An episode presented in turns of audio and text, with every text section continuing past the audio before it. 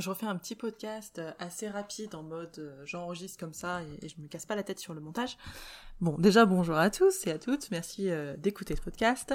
Aujourd'hui, on parle d'un sujet qui me tient un petit peu à cœur parce que c'est quelque chose que j'entends énormément, euh, notamment au début de l'accompagnement avec mes stagiaires. Et c'est quelque chose qui me frustre un petit peu parce que hum, parce que parce que ça m'agace surtout. Alors, de quoi on parle? On parle de la comparaison. C'est-à-dire que je sais pas vous si t'es dans ce cas-là toi ou si ça t'est arrivé, mais je trouve que actuellement, il y a beaucoup de personnes qui sortent des écoles qui euh, flippent à mort de faire de la séance parce que elles ont pas, je mets des guillemets, le vocabulaire assez de vocabulaire pour faire de la séance. Et ça, moi, ça me plombe complètement. Je me dis, mais attends, elle a assez de vocabulaire pour me parler et elle a pas assez de vocabulaire pour faire une séance.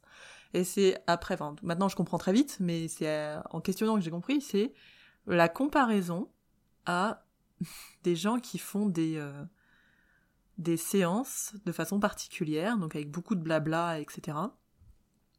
Et donc, les débutants et débutants, surtout débutantes, croient que euh, si on ne fait pas des séances comme ça, avec énormément de blabla et au fil de l'eau, tu peux commencer à ressentir le courage qu'il faut assez tôt pour passer tous les cailloux. Et quand les cailloux fondent sous l'eau, alors quelque chose en émerge. Je sais pas quoi, hein, je, raconte n'importe quoi.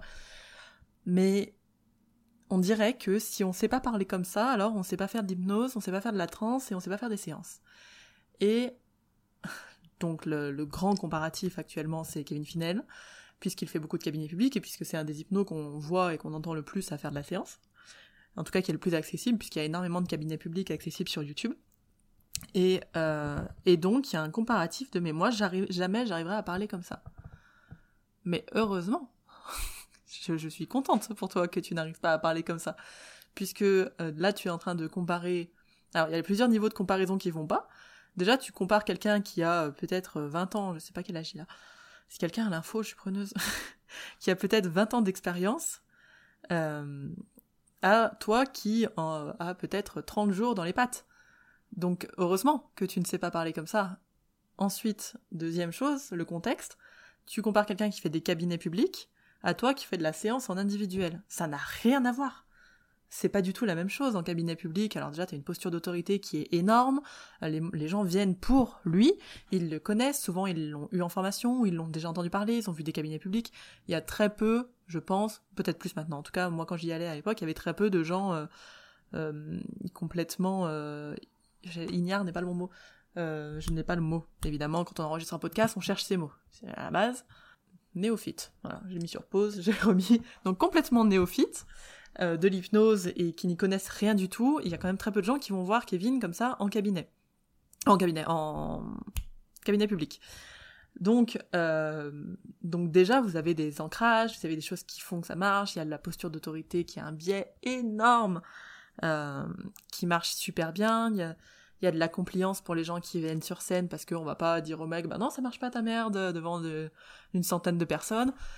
donc, c'est pas la réalité, c'est la réalité d'un cabinet public. Donc si un jour tu fais des cabinets publics, ce que je te souhaite, avec peut-être un autre nom que ça, puisque c'est très intéressant comme manière de se faire connaître, si un jour tu fais ça, eh bien là, il y aura un sens à modéliser complètement ce qu'il fait et, euh, à, trouver ta patte là-dedans, mais voilà, à, te comparer à ce qu'il fait, oui, il y aura un, début de sens, bien qu'il y ait toujours un écart de d'âge, de connaissance, de pratique. Donc, je pense, ce n'est que mon avis, qu'il est tout à fait déplacé et pas aidant pour euh, ceux qui sont déjà dans une espèce de manque de légitimité, de euh, syndrome d'imposteur, la peur, etc. Tout, tout cela, tous ceux à qui je m'adresse avec ce podcast, ou vous, euh, même si je sais qu'il y en a qui sont pas du tout là-dedans, mais vous à qui je m'adresse, ne vous comparez pas à des gens comme ça. Comparez-vous à des gens qui ont votre expérience, qui font de la séance en individuel et que vous avez vu faire de la séance en individuel dans un cabinet peut-être, mais quand vous vous comparez à vos formateurs, vous vous comparez à à quelque chose qui n'existe pas. Pour avoir formé pendant trois ans, il y a très peu de, euh, de moments en cabinet où tout se passait aussi bien qu'en formation. Enfin, en formation, c'était un peu le Graal, quoi.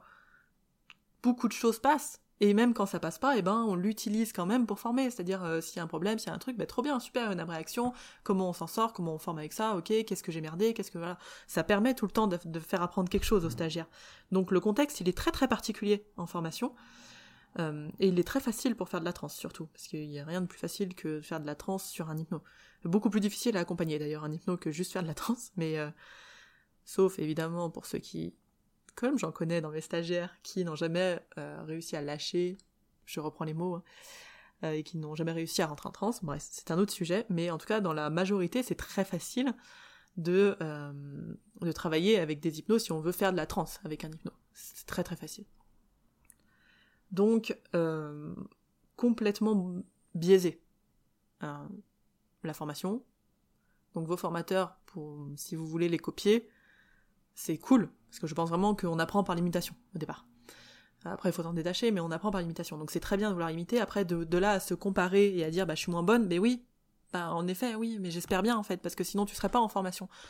Euh, et ce serait avoir un sacré ego que de vouloir être aussi bon que euh, Jean-Michel qui a 20 ans d'expérience et qui fait des cabinets publics toutes les 5 minutes, plus de la formation, plus de la séance, plus je sais pas quoi, ce serait avoir un sacré ego que de vouloir être pareil au bout de 30 jours de formation quand même. Ou une sacrée volonté de, euh, de je sais pas, de puissance, de perfectionnisme, mets le mot que tu veux, mais mais en tout cas, ça c'est pas possible. En fait, concrètement, dans les faits, ce n'est pas possible. Et même les stagiaires que j'ai vu beaucoup bosser, parce qu'il y en a qui sont plus bosseurs que d'autres dans les formations. Alors ceux, ceux qui vont lire beaucoup, qui vont écouter des podcasts, qui vont euh, qui vont aller plus loin que ce qu'on leur donne en formation, qui vont regarder des vidéos. Enfin voilà, ils, vont ils vont chercher par eux-mêmes et ça c'est vraiment hyper agréable de bosser avec ces gens. Euh, donc ça c'est même ceux-là ne seront pas aussi bons que euh, que le formateur normalement normalement et au moment où ils arriveront à le dépasser, parce que on espère tous que l'élève dépassera le maître, et eh ben ce sera trop chouette. Mais ça demande du travail en fait. Ce métier demande du travail. Apprendre l'hypnose demande beaucoup de travail. Euh, apprendre parce que, comme on l'a dit dans le précédent, dans un précédent podcast, l'hypnose se résume pas au protocole. Et euh, il y a des gens qui sont extrêmement bons pour vous apprendre ça, pour apprendre la transe, pour apprendre à se servir de la transe correctement, pour être. Moi, je suis pas très bonne là-dedans. Je suis pas très bonne en hypnose. Je suis bien meilleure en, coaching, on va dire, mais, euh, mais voilà, ça demande du boulot. Comparez-vous à ce qui est comparable. Euh, comparez-vous aussi dans le positif, parce que ça, on a toujours tendance à se comparer dans le négatif, on est forcément moins bon. Mais qu'est-ce qu'on fait pareil que? Ça peut être aussi une question intéressante à se poser. Et puis ne trouvez pas l'excuse de euh, je suis pas assez bonne ou je suis pas aussi bon que pour ne pas commencer à vous lancer, à travailler, à à faire de la séance, puisque vous ne deviendrez bon comme ces personnes que en travaillant beaucoup. Donc vraiment, euh, go, go, go. Voilà, c'était le petit podcast euh, Rikiki de même pas 10 minutes sur le thème de la comparaison. N'hésitez pas à me dire en commentaire ce que vous en pensez, à mettre des notes sur Apple Podcast ou je sais pas quelle autre appli. Et euh, si vous voulez plus d'infos sur les formations que je propose ou l'accompagnement, c'est sur Facebook, Anna Galet, ou sur le site oser-se-lancer.com. Je vous souhaite une très belle journée et prenez soin de vous.